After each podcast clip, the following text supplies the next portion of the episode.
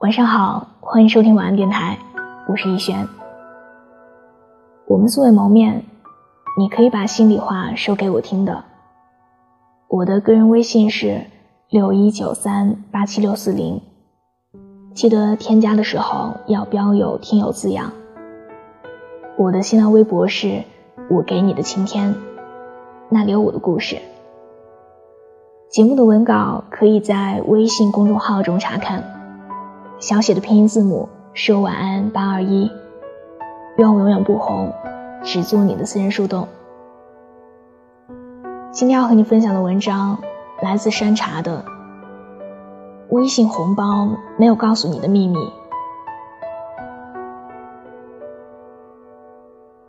朋友办的美食杂志曾做过一集厨师专刊，拜托我帮忙写几个人物专访。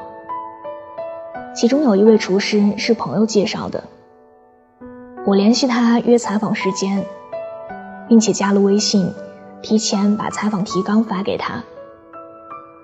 收到提纲后，闲聊了几句，他给我发了一个红包，说辛苦我了。我说都是我应该做的，不要这么客气。但他还是坚持要我收下，我只好打开红包，又发了一个。金额稍微小一点的回他。后面的采访过程很顺利，厨师朋友不仅很用心的准备了很详细的回答，还分享了自己在成为大厨的途中很多有趣的、深刻的经历。后面出来的稿子效果也不错。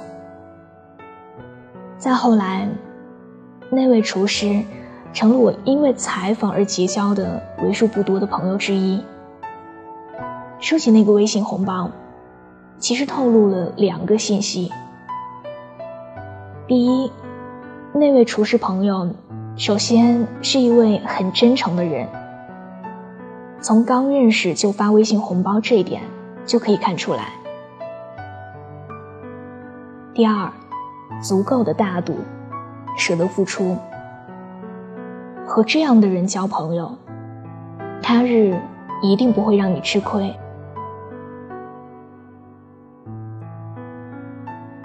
几年前，有一位比我小一点的好朋友，他快过生日的时候，会主动提出要什么礼物。只要他开心，我也一定会满足他，并会在他生日当天发个两百块的微信红包。但奇怪的是，每次轮到我生日的时候，他总是后知后觉，或者等到我生日快过去的时候，发个几块钱的红包，并且附上简单的一句“妞，生日快乐啊”。我不懂得该怎样表达那种心情，大概是被占了便宜，有种不被尊重的感觉吧。莫非我们这么多年的交情，就值这几块钱吗？虽然我根本不缺那点钱，但这样的礼尚往来，也实在是让人开心不起来。所以这样的次数多了，我和他之间的感情也慢慢淡了。一位好友生日的时候，她男朋友给她微信转账了。一万三千一百四十五点二零，当做是给她的生日红包，惹得我们一群闺蜜羡慕的要命。谁说微信红包不能表达感情呢？如果你吝啬你的钱，也一定很吝啬你的爱吧。实际上，一个微信红包就能暴露你对对方的感情。爸妈开始玩微信以后，每逢节日、生日，我们姐弟几个总会给他们发个微信红包，意思一下。爸妈也总是在收到微信红包以后，给我们打电话，很开心的说收到了，然后东西南北的扯，总要聊上一两个小时。以前没有办法在电话里说出口的，爸妈辛苦了。爸妈，谢谢你，爸妈，我想你们了，爸妈，我爱你。如今都通过一个小小的微信红包传达了。很多时候，爸妈真正要的，也不是我们的那些钱，而是让他们知道，我们虽然出门在外，但依然时刻想着他们，记挂着他们，就足够了。后来，无论是哪个孩子过生日，爸妈都会很自觉地打电话给其他孩子，并叮嘱道：“过两天你弟弟生日了，别忘了到时候给他发个红包哈。”微信红包从以前微信群里大家乐呵着抢的东西，变成了一种仪式感，一种亲人、朋友、爱人之间传达情感的工具。虽然钱不多，但不知道为什么，每次收到你的微信红包，我就感觉很开心呀。这大概就是微信红包存在的意义吧。一枚小小的红包，能悄无声息的拉近或者拉远人与人之间的关系。说白了，大家在意的。其实根本就不是那个微信红包上冷冰冰的数字，而是在意你的态度，在意你的关心和爱，在意你对这段感情的在乎。打开微信红包以后，大家真正在乎的，只是你这个人而已，不是吗？晚安。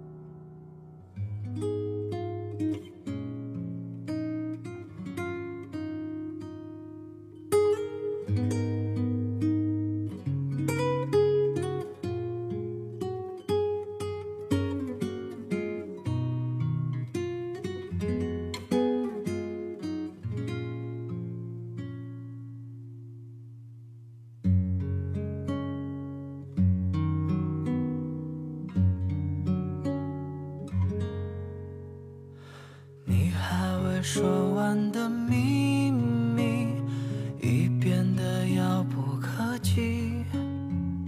走过的河畔，住过的旅馆，写了心扉旧的笔。巷子又下起了小雨，怎么又想起了你？穿过的阑珊走过路，慢慢转了弯，途已成谜。乌黑的秀发呀，你转过身，笑颜如花般纯真。傍晚时分，静静地看着街灯，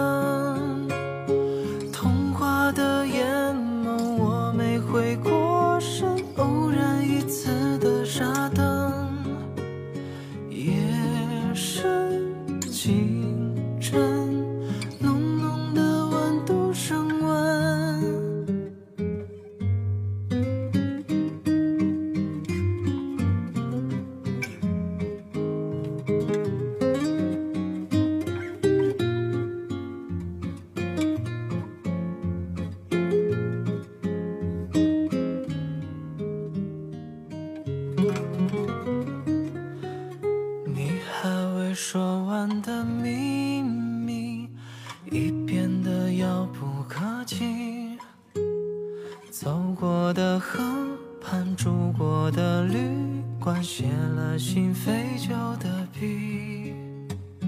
巷子又下起了小雨，怎么又想起了你？穿过的阑珊，走过路漫。慢转了弯，途已成谜。秀发呀，你转过身，笑颜如花般纯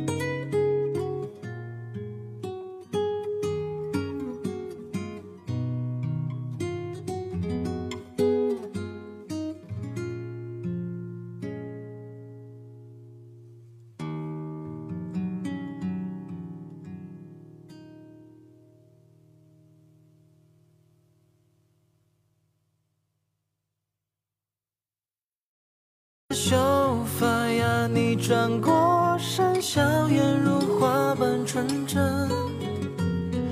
傍晚时分，清。